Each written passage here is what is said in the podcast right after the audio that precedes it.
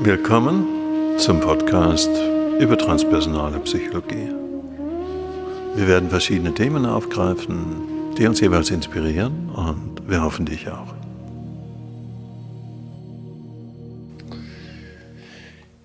Ja, ich beschäftige mich seit vielen, vielen Jahren mit der Frage, wie kann man sich von den wir, Programmen, die man so mitkriegt von seiner Kultur, von seiner Erziehung, von den Eltern, vom Zeitgeist, wie kann man sich davon lösen?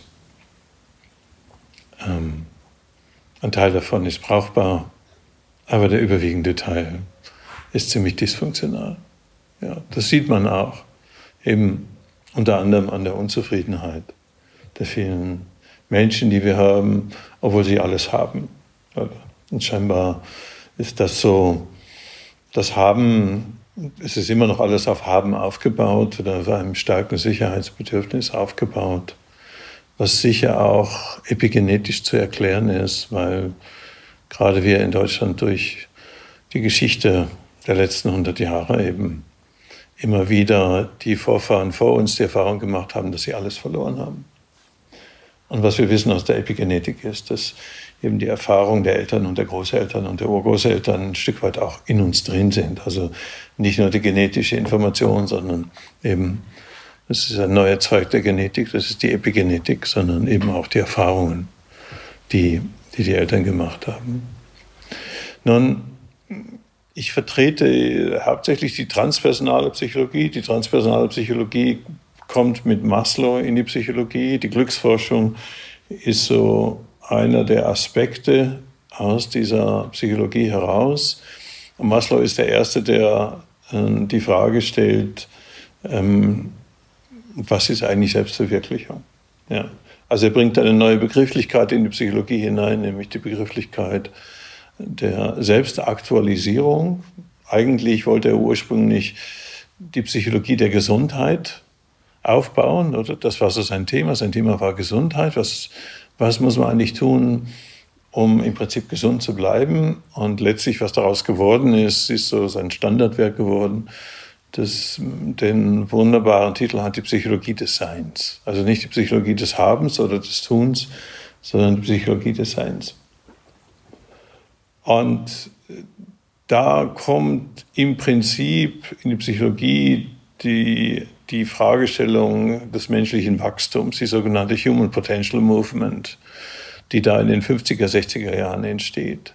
Während sich die klassische Psychologie hauptsächlich als Reparaturpsychologie im Prinzip bezeichnen lässt. Also Leute, die einen Burnout haben, Leute, die die psychotisch sind oder neurotisch oder die, die halt Wahnvorstellungen haben. Also wie, wie kann die klassische Psychologie sie praktisch wieder normalisieren? Und das Normative ist ja sehr stark in unserer Gesellschaft ausgeprägt, in jeder Gesellschaft. Normal heißt einfach mehr oder weniger der Norm zu entsprechen. Fast alle würden sich als normal bezeichnen. Ja. Und äh, wenn man sie fragt, ob sie der Norm entsprechen, dann sagen sie, ja, das klingt aber ziemlich langweilig. Oder ich bin zwar normal, ich bin nicht durchgeknallt oder verrückt, aber ja, aber ähm, wenn man sagt, ah, du bist so wie alle anderen auch, ja, also bist du auch so gewöhnlich, ja, dann werden alle sagen, na, ich bin eigentlich eher ungewöhnlich. Ja. Also in einer hochindividualisierten Gesellschaft steht man immer in dem Dilemma, wie Nietzsche mal gesagt hat, oder ich glaube Schopenhauer hat gesagt, Menschen sind wie Stachelschweine, die durch einen kalten Winter messen. Oder wenn sie zu nahe kommen, dann spürt man die Stacheln vom anderen. Wenn sie zu weit weg sind, dann suchen sie wieder die Nähe. Also wir sind so Nähe-Distanzwesen. Einerseits wollen wir Zugehörigkeit und andererseits wollen wir ein hohes Maß an Eigenständigkeit und Selbstverantwortung und Individualität. Ja, das ist so. Und jede Gesellschaft normiert im Prinzip ihre Mitglieder vorwiegend in den ersten Lebensjahren durch einen einfachen Lernprozess, den nennen wir Imitation. Kinder lernen am einfachsten durch Imitation. Sie machen die Eltern einfach nach. Ja? Deswegen, wenn du nicht an dir arbeitest, ist, ist die Wahrscheinlichkeit sehr groß, dass du so wirst wie deine Eltern. Ja. Wenn du gute Vorbilder hast, ist das super. Ja. Wenn du aber so wie ich eher nicht so besonders gute Vorbilder hattest, dann willst du alles andere. Du willst nur nicht so werden wie deine Eltern. Ja. Und das Schlimmste, was eigentlich ein Partner einer Partnerin sagen kann, ist, du bist wie deine Mutter. Ja. Oder umgekehrt, wenn sie zu ihm sagt, du bist wie dein Vater. Ja. Und wer pubertierende Kinder hat und vielleicht ein bisschen mehr Selbstbeobachtung, findet sich vielleicht äh, wieder genau die gleichen Sprüche zu sagen, die er 30 Jahre oder 40 Jahre zuvor bei den eigenen Eltern gehört hat. Und dann schwant einem irgendwie, dass das keine gute Idee ist. Ja, das ist so. Deswegen habe ich mir sehr früh zum Ziel gesetzt, vor vielen, vielen Jahren, Jahrzehnten aus diesen Algorithmen auszusteigen. Heute würde man sagen, aus diesen Algorithmen auszusteigen. Und eben meine eigene psychologische Struktur etwas genauer anzuschauen und mich zu fragen, naja, wie kann man sich von den Altlasten, die die Kultur einem so verpasst hat, wie kann man sich davon befreien? Also was gibt es da für Möglichkeiten? Und äh, was mir damals aber noch nicht so klar war, ist, dass darunter, unter dieser Matrix oder unter dieser Programmierung letztlich etwas auf uns wartet, was in vielen Kulturen das authentische Selbst heißt. Ja? Also ein Selbst, das letztlich frei ist von den gesellschaftlichen äh, Programmierungen oder von den so gesellschaftlichen Mustern. Und Maslow sagt sehr schön in der Psychologie des Seins, dass Menschen, die ein hohes Maß an Selbstaktualisierung haben, ähm, spielerisch mit den Blödheiten der Kultur und der Programmierung umgehen können. Er nennt es Stupiditäten. Also, ja. Und insofern ist Freiheit war für mich immer sehr wichtig, also Freiheit von diesen, von diesen gesellschaftlichen Algorithmen. Und Maslow sagt ja deutlich, dass Menschen mit einem hohen Maß an Selbstaktualisierung ähm, nicht von den Konventionen beherrscht werden, aber spielerisch mit den Konventionen umgehen können. Ja. Das heißt, ich weiß, wie es da draußen funktioniert, aber ich muss mich dem nicht unbedingt anpassen. Und das führt uns natürlich immer in die Frage der Authentizität, das führt uns in die Frage, ist unter dieser unter dieser Schicht von Anpassung und die Erwartungen der anderen erfüllen, was einen ziemlich aushöhlen kann, ja, wenn man sein Leben so führt, dass man hauptsächlich die Erwartungen der anderen erfüllt. Das kann einen ziemlich leer machen, ja, das kann einen ziemlich ausbrennen. Ist darunter noch was anderes? Und im Buddhismus sagt man, deine wichtigste Aufgabe ist herauszufinden im Leben, was deine wichtigste Aufgabe ist. Also es ist nicht so sehr die Anpassungsleistung gut zu vollbringen, die Erwartungen der Lehrer, der Eltern, ja, der Nachbarn, der Vorgesetzten, sondern es ist mehr die Frage, was ist eigentlich wirklich mein authentisches Selbst? Und da hat unsere Kultur nicht so viele gute Antworten. Also es gibt nicht so viele Methoden, die, die, die uns letztlich helfen, in das authentische Selbst hineinzukommen. Da muss man schon in anderen Kulturen suchen. Ja. Weil die, die es gewagt haben, aus der gesellschaftlichen Trance oder Programmierung auszubrechen, haben meistens nicht so ein langes Leben gehabt. Man kann sagen, also ich, ich, erinnere mich an zwei Professoren, die ich kennenlernte an der Uni in Bremen, die Studien gemacht haben darüber, wie viele Frauen, das waren meist Frauen, auf dem Scheiterhaufen verbrannt worden waren. Und man schätzt, es waren ungefähr acht bis zehn Millionen. Ja. Und die Kirchen haben sich übrigens nie dafür entschuldigt. Also es ist so, ja. Selbst bei Galileo haben sie 500 Jahre gebraucht, um ihn zu rehabilitieren. Also kann man sagen, die Kirchen sind auch lernfähig. Ja? Also, aber es braucht alles eine gewisse Zeit. Und insofern ist natürlich in diesem Druck, in diesem Anpassungsdruck, den, den die meisten von uns, denke, erlebt haben, ist es immer auch eine ist, das heißt, ist immer auch eine Sache der Mutigen. Ja, also es braucht eine gewisse Risikobereitschaft, aus diesen Algorithmen, aus diesen Programmen auszubrechen. Es ist einfacher, die Erwartungen der anderen zu erfüllen und, und halt sich es innerhalb, ich sage mal, der gesellschaftlichen Normen oder des Normativen irgendwie gemütlich einzurichten. Und seine Individualität so zu leben, dass man dann entweder ein BMW oder ein Audi hat oder die Möbeleinrichtung von dem oder von dem. Oder das ist das, was wir so die Illusion der freien Wahl nennen. Und insofern kann man natürlich mit Konsum und vielen anderen Sachen sehr gut ausgelastet sein. Und auch die neue Medienlandschaft hilft dabei, das Ausmaß an Zerstreuung zu erhöhen.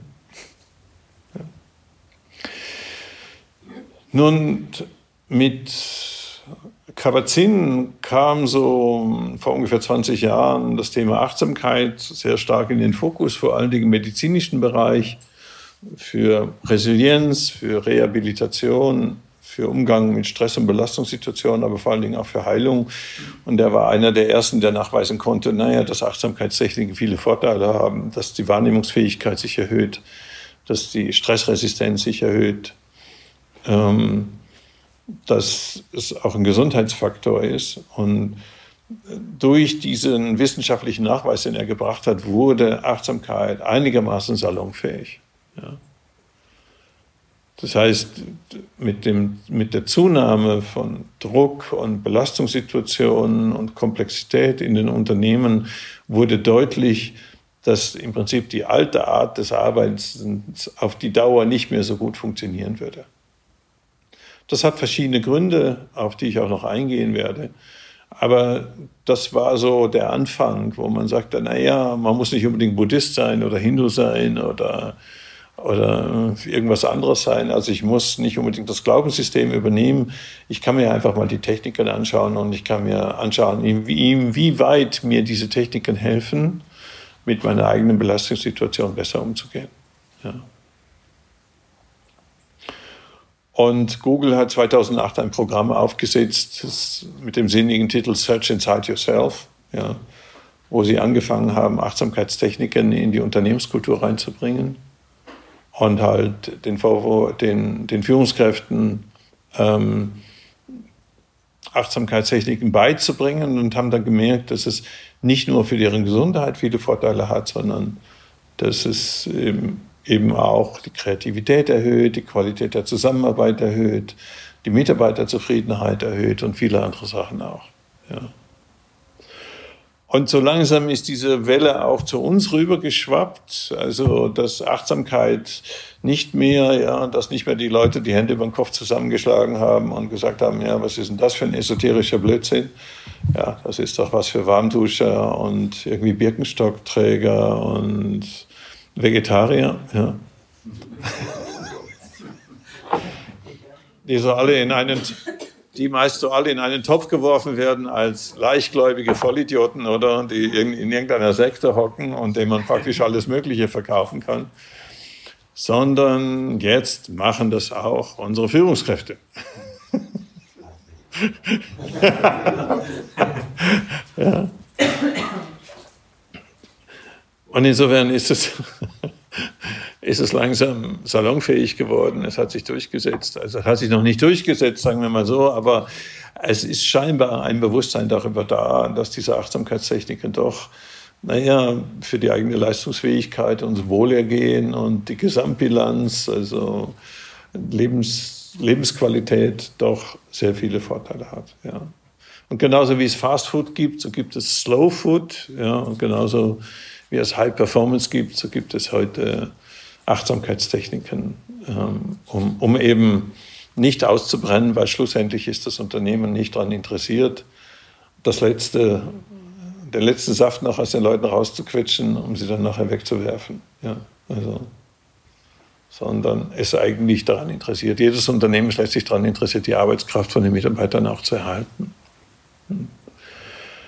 Aber schlussendlich ist auch jeder selber dafür verantwortlich. Also insofern ja, ist, das so liegt es in der Kompetenz jedes Einzelnen, auch die Techniken umzusetzen, in seinen Alltag zu integrieren. Was in der Regel relativ wenig hilft, ist, wenn man Achtsamkeit für sich definieren kann und weiß, was es ist, ohne es zu praktizieren. Ja. Also mm, der Erfolg könnte man sagen, von Achtsamkeitsseminaren hängt nicht so sehr davon ab, ob man eine kognitive Intelligenz hat, die ausreichend ist oder eine Offenheit, die ausreichend ist, dass man sagt, naja, von, von der Argumentation und von der Neurologie her und von dem, was ich so gehört habe oder gelesen habe, macht das sehr viel Sinn. Mhm, jetzt kenne ich mich ja aus in dem Thema, sondern der Erfolg hängt im Prinzip davon ab, ob man diese Methoden auch in seinen Alltag integriert. Ja, das heißt, sie regelmäßig praktiziert. Warum das so ist, das werde ich auch noch genauer erklären, weil das hängt mit unserem Betriebssystem zusammen. Wir haben zwei unterschiedliche Betriebssysteme in unserem Gehirn. Das eine nennen wir so das narrative Betriebssystem. Das sind so 40.000 bis 60.000 Gedanken, die jeden Tag durch unser Bewusstsein laufen. Und man kann es relativ gut gleichsetzen mit der linken Hemisphäre, also mit der linken Gehirnhälfte. Ja, da haben wir unsere Excel-Tabellen, da haben wir Logik, da haben wir Rationalität, da haben wir die Vernunft, da haben wir unsere Erfahrung, da haben wir unser Wissen und vor allen Dingen da haben wir unser Sprachzentrum. Ich nenne sie auch die Senfseite, weil die linke Seite immer ihren Senf dazu gibt, egal was man gerade sagt oder hört. Ja. Auf der rechten Seite haben wir das sogenannte Direkterfahrungsnetzwerk, wir nennen das auch das Direct Experience Network wo wir eine unmittelbare, direkte Wahrnehmung der Wirklichkeit hat, die nicht mehr überlagert wird oder die nicht mehr sozusagen gefiltert wird von der linken Seite, sondern wo wir in der sinnlichen Erfahrung sind.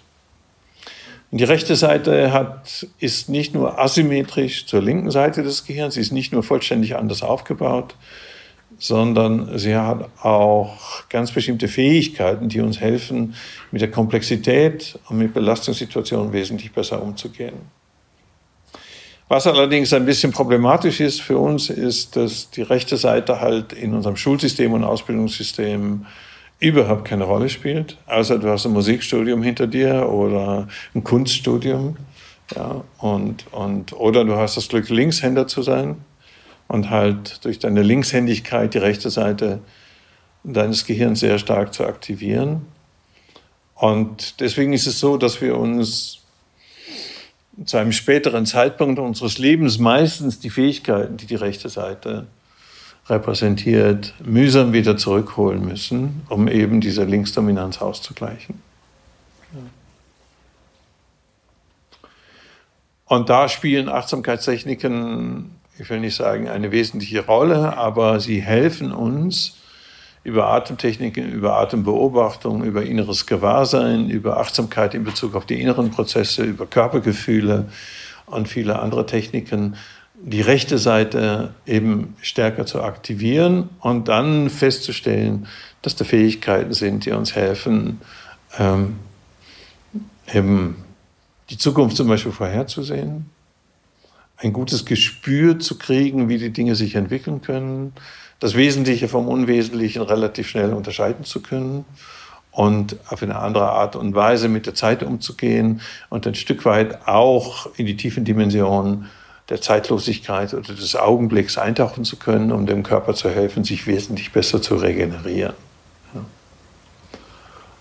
Und äh, das sind halt Themen, die die ähm, immer wichtiger werden, insbesondere weil wir in einer Zeit nehmen, leben von zunehmender Beschleunigung und das hängt mit dem linearen Zeitbewusstsein zusammen, das heißt mit unserem linearen Zeitverständnis und der fehlenden Synchronisierung unserer inneren Rhythmen. Und wenn wir uns zu wenig mit unseren inneren Rhythmen synchronisieren und unsere Seele mehr oder weniger dieser linearen Beschleunigung verkaufen, dann zahlen wir in der Regel einen hohen Preis dafür. Der Preis kann unsere Gesundheit sein, der Preis kann unsere Ehe sein, der Preis kann die Beziehung zu unseren Kindern, unseren Freunden sein, der Preis kann sein äh, Erschöpfung, Überforderung, Stress, Druck und, und viele andere Sachen auch. Und ähm, wir werden aber noch sehen, dass, dass eben dieser Speed, kann man sagen, diese große Geschwindigkeit, die wir da häufig vortreffen, dass die aber auch eine Suchtstruktur aufweist. Das heißt, da ist auch ein Belohnungssystem dahinter, was dazu führt, dass wir in diesem großen Druck und mit dieser großen Belastung und mit dieser großen Leistung, die wir bringen, auch Spaß daran haben. Also das ist nicht einfach nur, im Schweizerdeutschen sagt man krampfen, oder? Also die Schweizer gehen nicht arbeiten, sie gehen krampfen und sie ziehen dafür eine Schale an, so wie ein Krebs, also wie eine Panzerung. Ja. Das erste, als ich in die Schweiz kam, war, ich lernte, die Menschen gehen nicht arbeiten, sondern sie gehen krampfen, ja, und sie ziehen dafür so etwas wie einen Schutzanzug an. Und was ich auch lernte, ist, dass eben in der Schweiz, ich lebe in der Schweiz, ähm, man keine Freunde hat, sondern man hat gute Kollegen. Und das sind Freunde. Das heißt, der Arbeitskontext ist hier extrem ausgeprägt. Also wenn man da auf die andere Seite schaut vom Bodensee, das ist sozusagen das Mecker der protestantischen Arbeitsethik. Und die protestantische Arbeitsethik, das lernt man im zweiten Semester Soziologie, lernt man, ist das ideologische Fundament der Hochleistungsgesellschaft. Das heißt, nur die Fleißigen kommen in den Himmel. Ja? Gut, die ganz Fleißigen, die kommen ein bisschen schneller in den Himmel. Ja. Und das zieht sich natürlich nicht nur durch die Schweiz durch, sondern das zieht sich auch durch viele Länder hindurch. Und da, das ist halt eine Gesellschaft, die sehr stark auf Produktivität aufbaut. Ja. Wo man die Sachen, die Spaß machen, das Lustprinzip, ja, wie Marcuse es mal nannte, mehr oder weniger vergessen hatte und wo eigentlich nur das Leistungsprinzip gilt. Und das führt auch zu einer gewissen Art von Lebensstil, es führt zu einer gewissen Art von Unruhe und Druck, an die man sich gewöhnt. Das ist eine gesellschaftliche Trance, in der wir sind in der wir leben. Und da geht, der Spaßfaktor geht oft verloren. Oder wenn wir es noch tiefer fassen würden, würden wir sagen, die Ekstase geht verloren. Ja? Und deswegen ist es wichtig, dass wir, Leistung ist ja nicht schlecht, da erlebe ich Selbstwirksamkeit, da erlebe ich, dass ich Spuren hinterlasse mit dem, was ich tue, dass ich etwas bewirken kann. Das ist ein frühes psychologisches Prinzip, das schon Kinder haben. Sie wollen etwas selber tun, sie wollen etwas bewirken. Selbstwirksamkeit ist wichtig, aber eben das Lustprinzip, über sich hinauswachsen, außer sich sein, der, der ekstatische Teil, der kommt da eindeutig zu kurz. Ja. Und deswegen ist es wichtig, dass wir das Thema Ekstase, obwohl das natürlich schon, das hat schon etwas sehr Verwegenes, oder?